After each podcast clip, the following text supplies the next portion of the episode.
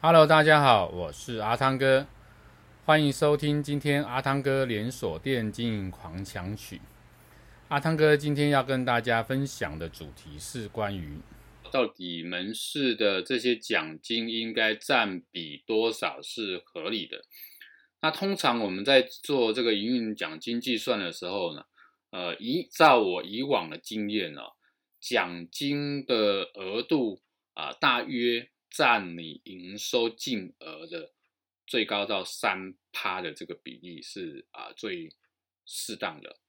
那当然，到底奖金制度要占多少，你也可以按照你历年来的这个奖金制度来去做一个统计。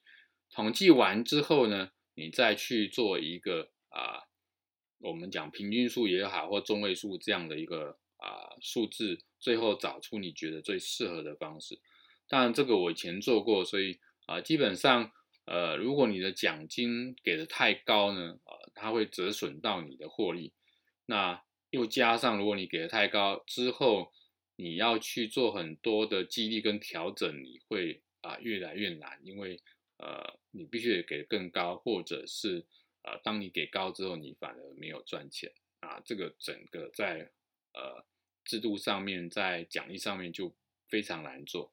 那如果你给的太低，又没有诱因了，所以这一块里面在奖金制度的这个设定里面，在呃整体上面，我们是比较建议你一定要有一个固定的呃成本比来去做比对。那我这边的经验值是，整个奖金占营收净额的三趴最高是最适当的一个比。